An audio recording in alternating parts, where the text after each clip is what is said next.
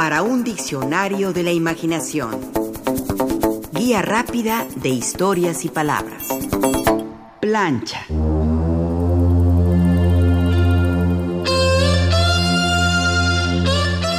Planchar es bueno para lucir impecable, pero no para las corvas. La cintura sufre al planchar, al desarrugar las camisas, al hacer la raya del pantalón, al alisar las prendas para no salir a la calle desaliñado y con la ropa arrugada. El calor de la plancha tampoco es bueno para las manos. Al paso del tiempo se secan, se llenan de arrugas, sufren de artritis. ¿Será por eso que pensamos en plancha y nos vienen imágenes de mujeres que han envejecido y encorvado junto al burro de planchar, planchando ropa ajena para alimentar a sus hijos? Esclavas y esclavos de la plancha, ese instrumento del hogar y de las tintorerías. Electrodoméstico básico para la vida cotidiana. Leemos que los orígenes de la plancha se remontan a un siglo tan lejano como el siglo IV antes de nuestra era. Los griegos usaban una barra de hierro cilíndrica calentada, similar a un rodillo de amasar, que se pasaba sobre las ropas de lino para marcar los pliegues. Dos siglos más tarde, los romanos ya planchaban y plisaban con un mazo plano, metálico, que literalmente martillaba las arrugas. Con estos dispositivos, el planchado era algo más que una tarea prolongada y aburrida. Era un trabajo que hacían los esclavos. Se sabe que la utilizaron los chinos en el siglo IV para alisar la seda. Se trataba de unos recipientes de latón con mango, en el interior de los cuales se colocaban una cantidad de brasas con cuyo calor se quitaban las arrugas del tejido. En algunas estampas chinas del siglo IV ya se ven algunos artefactos en forma de plancha. Hubo planchas de piedra, de mármol, de vidrio, huecas que llevaban carbón encendido en su interior y de metal que se calentaban en un fogón.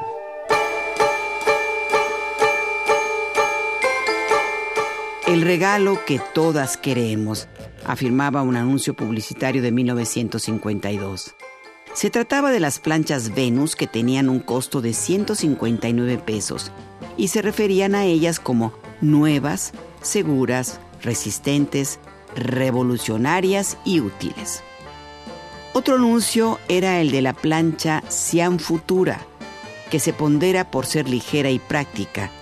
Así se publicitaba. Usted sabe que la plancha no es el peso, sino la temperatura. Y su brazo conoce el número de veces que levanta la plancha en cada prenda. Por su diseño perfecto y su peso mínimo, la plancha Siam Futura interpreta su idea del confort. La plancha Edesa, por su parte, se anunciaba como ligerísima y por ser la más rápida en calentarse. Una joya para su hogar. Así se anunciaba otra plancha.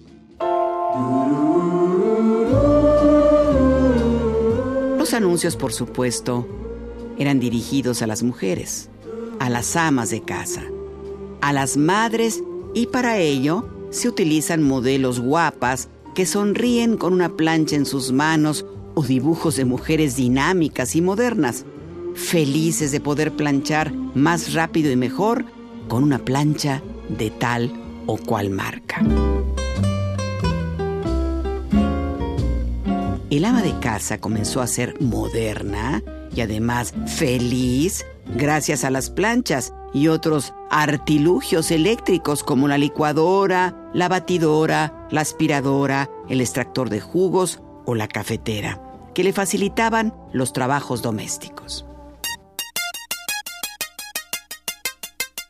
La plancha es un aparato electrodoméstico que sirve para alisar la ropa, quitándole las arrugas y las marcas. Trabaja aplicando calor y aflojando los vínculos entre las cadenas largas de moléculas de las fibras del material textil de que se trate. Las fibras se estiran y mantienen su nueva forma cuando se estiran. Hacia la Edad Media, la plancha consistía en un adminículo hueco que se rellenaba con brasas calientes para infundirle calor o de material sólido que se ponía directo al fuego para ser calentado y transmitir ese mismo calor a la prenda. Eran planchas pesadas y voluminosas. Por supuesto, la gran revolución de la plancha llegó con el advenimiento de la electricidad. Esto ocurrió en 1882, gracias al invento de Henry W. Seeley un estadounidense de New Jersey. Su invento al principio no fue muy bien recibido. El invento de los tontos fue el apelativo que recibió, porque si bien la idea de aplicar electricidad al calentamiento de la plancha era excelente, su aplicación no era factible, ya que en ese 1882 en las casas no había conexión a la red eléctrica. El otro problema, como nos informa Marcus Frenner, era que no existía aún un termostato regulable que evitara que las prendas se quemaran. Cinco años después, un camarero de Minneapolis, Charles Carpenter, dotó a la plancha eléctrica de Henry Seeley de una resistencia espiral, con lo que dio solución a algunos de los problemas de la plancha moderna.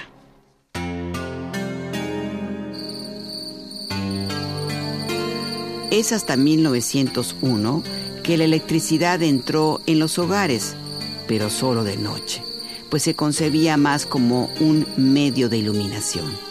La queja era que no se podían utilizar electrodomésticos, entre ellos la plancha, durante el día. No fue sino hasta que un canadiense de nombre Earl Richardson convenció a las compañías productoras de electricidad de suministrar el fluido eléctrico de manera diurna. Él mismo produjo su propia marca de plancha, llamada Hot Point. Fue tal el éxito de la plancha eléctrica que hacia los años 20 se vendían en Estados Unidos alrededor de 3 millones de planchas eléctricas cada año al precio de 6 dólares. Hacia 1926, nos informa el ya mencionado Marcus Frenner, se crearon las primeras planchas de vapor a casi el doble de precio. Tenían una gran ventaja. No chamuscaban la ropa debido a que la prenda recibía una humedad uniforme. El invento de la plancha de vapor le correspondió a una empresa neoyorquina, Elde Company, si las primeras planchas de vapor solo tenían un orificio de salida, en la década de los 40 se fabricaron con dos.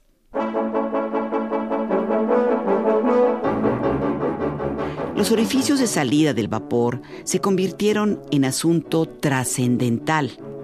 La casa Westinghouse fabricaba planchas con 16 agujeros y la Protor Silex añadió uno más. La Westinghouse se permitió llegar hasta la cifra de 65 agujeros y la guerra de los agujeros siguió. El fabricante de planchas Sears llegó hasta los 70, para poco después añadir la firma Presto, 10 agujeros más con esta publicidad. Ahora ya es imposible chamuscar la ropa.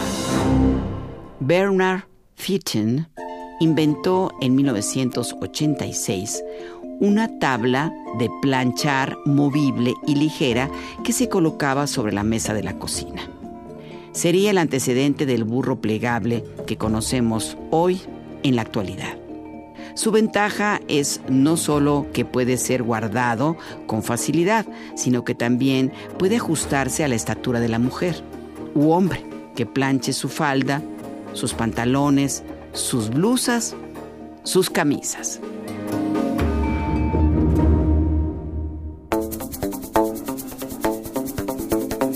Participamos en este programa Juan Ramírez, Lourdes Mugenburg, María Eugenia Pulido, Mauricio Carrera y Pilar Muñoz.